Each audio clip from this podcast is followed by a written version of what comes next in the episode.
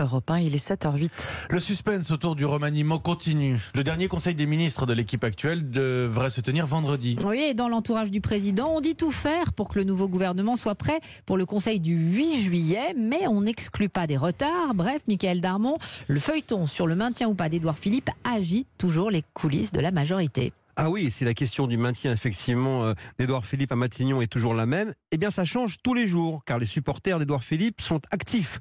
Dans son entourage surtout, certains font valoir que l'actuel Premier ministre peut être l'homme de la transition à la fois politique et écologique, et qu'il le fera de manière déterminée et modérée. D'autres en particulier, du côté des élus de la République en marche, font passer des messages au président de la République en faisant valoir qu'il est impératif de changer de Premier ministre parce qu'il est trop à droite, sous peine de connaître une sévère défaite en 2022. Ils souhaitent que le président reprenne la main et reparte en campagne dès à présent en se mettant en avant et sans qu'Édouard Philippe lui fasse de l'ombre. Mais voilà, on sait qu'Emmanuel Macron prend souvent des décisions à rebours de sa majorité Alors, les écoutera-t-il cette fois?